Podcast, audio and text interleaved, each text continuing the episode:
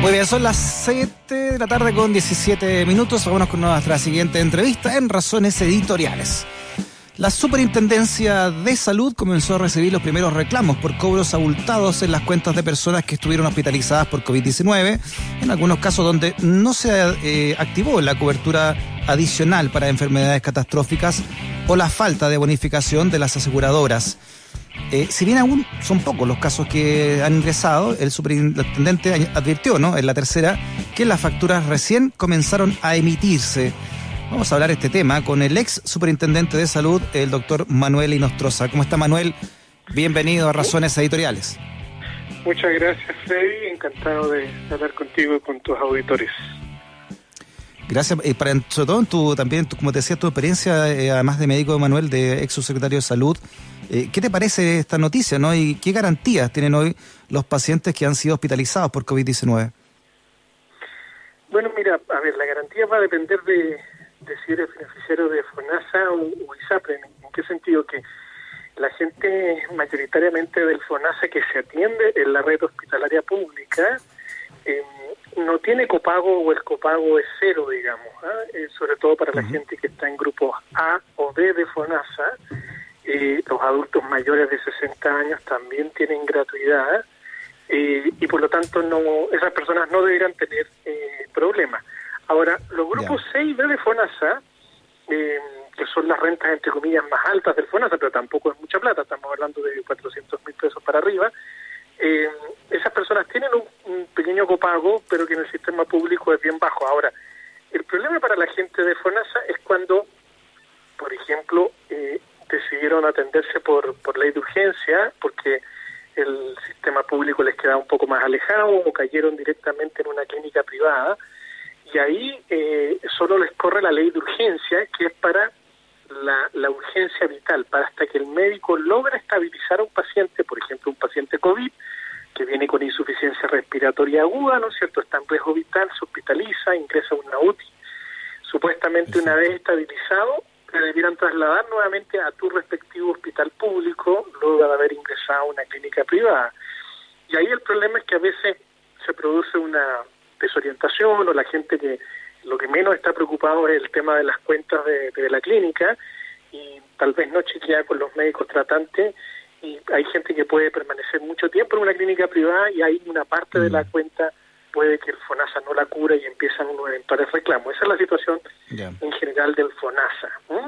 Y, eso es lo que el superintendente y el artículo de la tercera también relataba algunos casos de, una persona de FONASA atendida en una clínica que le había salido una cuenta como de 20 millones de pesos y estaba reclamando también para que se la cubriera. El caso de la ISAPRE eh, es un poco distinto porque la gente de ISAPRE por lo general no tiene gratuidad, no, no hay nadie que tenga copago cero, cero eh, va a depender de tu plan. ¿ah?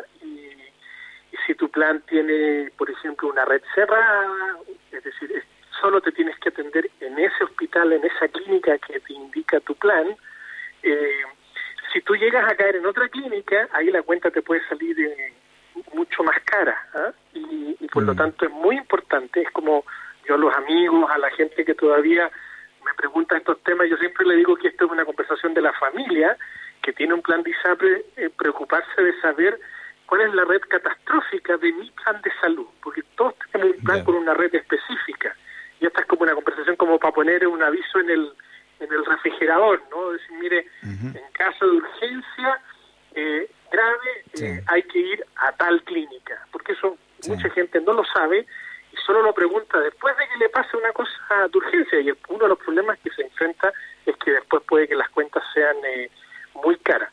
Y ahí Manuel, disculpa, Manuel, disculpa que si te, eh, tú lo que dices recién es muy importante. Yo creo que si hacemos una encuesta con nuestros auditores y auditoras ahora, eh, la mayoría no, no ha tenido esta conversación en la casa. ¿Dónde llevar a alguien en caso de alguna emergencia? Así es. Bueno, tú, tú lo puedes, hay, todas las ISAPES tienen una central telefónica a la que tú puedes llamar y preguntar por tu plan, mire, mi nombre es tanto, mi ruta es tanto, ¿cuál es la red? ¿Cuál es mi clínica de, plan catastrófica a la que yo tengo que ir en caso de una emergencia? Y te van a indicar ese, ese, ese el nombre de esa clínica y eso van a anotarlo en la, en la casa y en el refrigerador, en esas notas de post que uno pone y, y, y que eso quede claro para que toda la familia sepa que en caso de emergencia a cualquier miembro de la familia, a la abuelita, a la abuelita si lo tenemos en el plan, es que a esa clínica hay que llevarla. Obviamente que si no es posible, porque la urgencia es vital y hay que uno llega a la, a la más cercana, si no puede que se muera y después pedir el traslado. Pero es una, una primera recomendación. Y lo segundo que uno debería hacer es que cada vez que ingresa a esa clínica uno tiene que activar el seguro catastrófico, porque todos los planes de ISAPRE tienen, el 100% de los planes de ISAPRE tienen el seguro catastrófico incluido. ¿ah? Y por lo tanto, mm. lo que sí, como no es automático, tú cuando ingresas, un familiar tuyo o alguien que está acompañando al paciente, tiene que acercarse a la oficina del ISAPRE, de la clínica, o llamar al teléfono y decir, mire, acabamos de ingresar a la clínica con un cuadro grave y yo solicito que se actúe el, seguro catastrófico para que así no tengas eh, eh, esta también mala noticia de que eh, si tú no lo activaste, el seguro catastrófico no te cubre las prestaciones o cuando tú llegas a caer en una, UTI, en una UCI, como es el caso hoy día del, del COVID, que un porcentaje importante de pacientes cae en ventilación mecánica mm. Puede estar muchos días. Acordémonos que el promedio de estadía hoy día de los COVID con ventilación mecánica es tres semanas y eso es carísimo. O sea, un día de UTI te puede costar eh, 300, 400 mil pesos o más por clínica. Estoy mencionando el valor promedio eh, del costo de lo que puede resultar un día cama en una UTI, por lo tanto puede ser muy caro. De hecho, hoy día el costo promedio de hospitalización de COVID en una clínica privada, independientemente de la gravedad, es como 7 millones de pesos, ¿sí? Y por lo tanto hay que activar el seguro catastrófico para que para que no te salga tan caro y te lo cubra. Y, ahí el copago máximo que puede llegar a ocurrir es de un millón eh, setecientos mil pesos hasta tres millones y algo y independientemente del valor de la cuenta, ese va a ser el copago máximo que vas a tener. Sí, sí, Freddy, dime. Sí, sí, estamos hablando con el ex superintendente de salud, el doctor Manuel Inostroza. Manuel, ¿en qué casos se aplica puntualmente eh, la cobertura adicional para enfermedades catastróficas y también la ley de urgencia, ¿no? Para entender también cuál es el, cuál es el, marco de todo esto. La ley de urgencia es automática. La, ley de urgencia se aplica porque el médico, cuando tú ingresas por una urgencia, eh, el médico determina voy a poner el caso, un caso un, un, eh, un, cólico biliar, que es un dolor, ¿no es cierto?, a la vesícula, una pataleta de vesícula, como le decimos comúnmente, no es una urgencia vital, es muy dolorosa, uno sufre mucho dolor y lo único que pide es que le ponga un analgésico a la vena para que se te pase el dolor, pero eso no es una urgencia que te vaya a matar, digamos, que tú te vayas a morir por eso. Entonces, es una urgencia vital que el médico pone, sí fue una urgencia, pero no fue una urgencia vital. Sin embargo, si tú llegas por un por un desmayo y esto ocurrió por un infarto eh, y, y, el médico te diagnostica que tú tuviste un infarto, el infarto sí puede provocar tu muerte y por lo tanto el médico pone en el diagnóstico que ingresaste que tú ingresaste por urgencia vital. ¿eh? Y eso lo consigna el médico, eso nunca, uno nunca lo sabe, uno lo sabe eh, en el momento en que le pide al médico control, le pregunta cómo está tu paciente, tu familiar, y él le dice, mire, está en riesgo vital, está hospitalizada y la vamos a dejar aquí hasta que se estabilice. Y por lo tanto, cuando el médico te dice que está en urgencia vital, es que está aplicándose la ley de urgencia y ahí la ventaja es que el seguro, sea FONASA y SAPRE, en esa clínica te va a cubrir el 100% del valor de, la, de esa cuenta. No te pueden pedir eh, un pagaré ni ninguno de estos trámites administrativos porque estás con urgencia vital. La diferencia es que si no estás en urgencia vital, ahí no te ocurre la ley de urgencia, porque fue un simple un simple cuadro, pero que no lleva el riesgo, el eh, riesgo vital. Y lo importante es que una vez que el médico te dice a ti, mire, ya lo estabilizamos, ahora sí se puede trasladar a una clínica que es la de su seguro catastrófico o a un hospital público si tú eres de FONASA, ahí ya deja de cubrirte la ley de urgencia y a partir de ese momento tú le tienes que pedir al FONASA o le tienes que pedir al PISAPE el traslado para que eh, el plan lo cubra en, en su cobertura, digamos, correspondiente. El punto es que si, si no lo traslada o tú no quieres trasladarlo, ahí ya deja de cubrirte la, la, ley de urgencia. Eh, lo, lo, otro importante, eso sí, y eso le pasó a un caso que reclamó de FONASA, es que tú puedes pedir el traslado y puede que todos los hospitales públicos estén llenos de pacientes, como por ejemplo ocurre en el COVID hoy día, que cuando estuvimos en el PIC estaba todo completamente colapsado. Y ahí eh, ya no es problema eh, tuyo, sino que pasa a ser un problema de FONASA.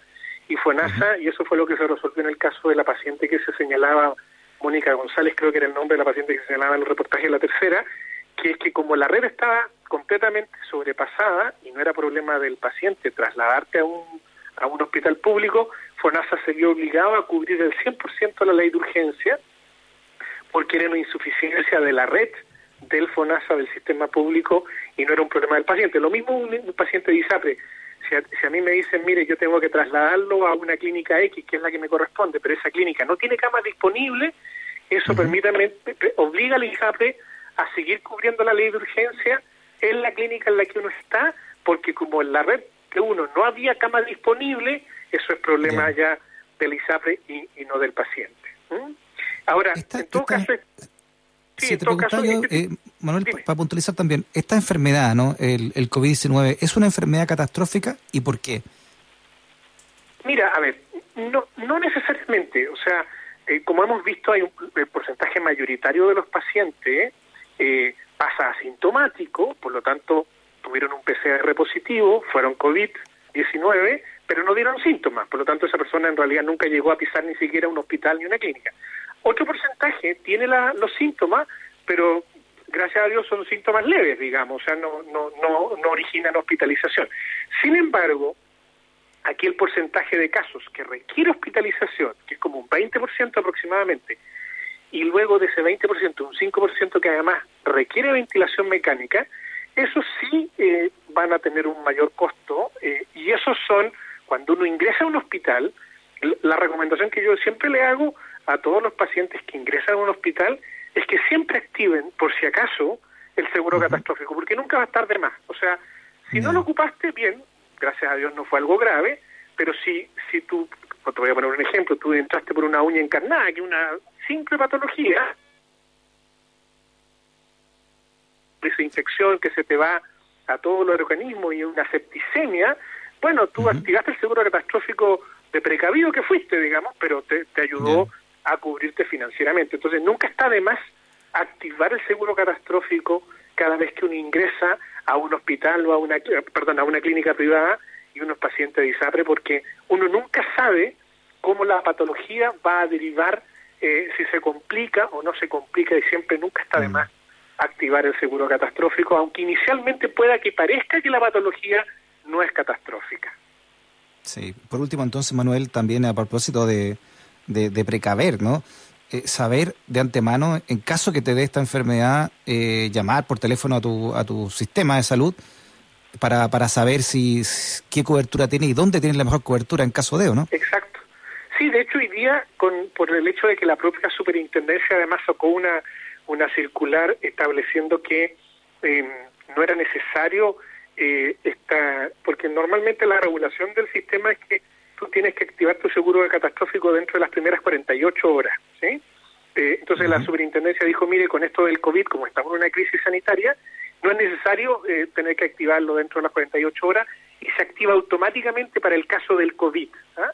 Pero igual uno, uno debiera saber, eh, para que se active automáticamente, cuál es la red, cuál es la clínica. Y, mi consejo sería que, que, hoy día lo tuviéramos súper claro y llamar a, a la ISAPRE respectiva y preguntar, a ver, ¿cuál es la red donde yo tengo automáticamente cubierto el COVID sin copago o con el mínimo de copago por el seguro catastrófico y eso anotarlo claramente. Y te dicen clínica, la clínica Z. Bueno, eso lo anoto, lo pongo ahí, cosa que todos los miembros de la familia sepan que esa es la clínica que nos corresponde, porque si entramos ahí, automáticamente nos va a cubrir el 100% de la cobertura.